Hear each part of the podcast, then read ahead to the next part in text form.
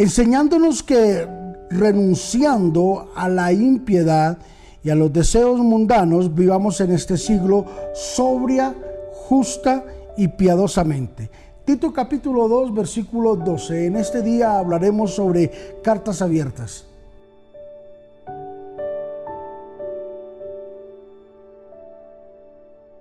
Bueno, una feliz Navidad. Llegamos a 24 de diciembre.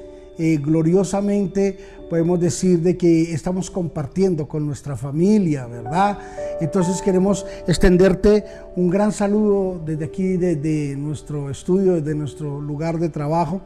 Les bendecimos y declaramos que esta Navidad será una Navidad pasada por grandes bendiciones, que la pasen en familia, que la pasen bien que puedan compartir eh, unos con otros en paz y en tranquilidad.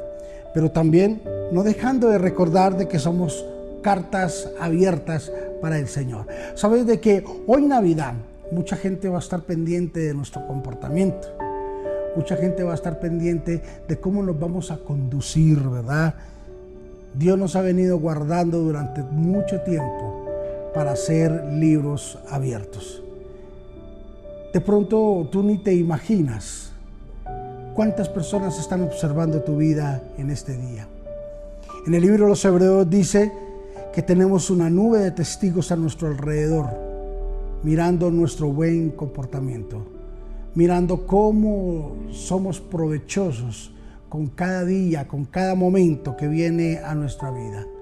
Somos libros abiertos, somos cartas abiertas, cartas leídas y Dios nos insta en este día para que podamos tener una conducta correcta, una conducta cristiana, una conducta sobria, que la gente nos pueda ver y pueda entender y darse en cuenta de que no se necesitan de los excesos que ofrece el mundo y sus pasiones para poder pasar una Navidad tranquila y amable.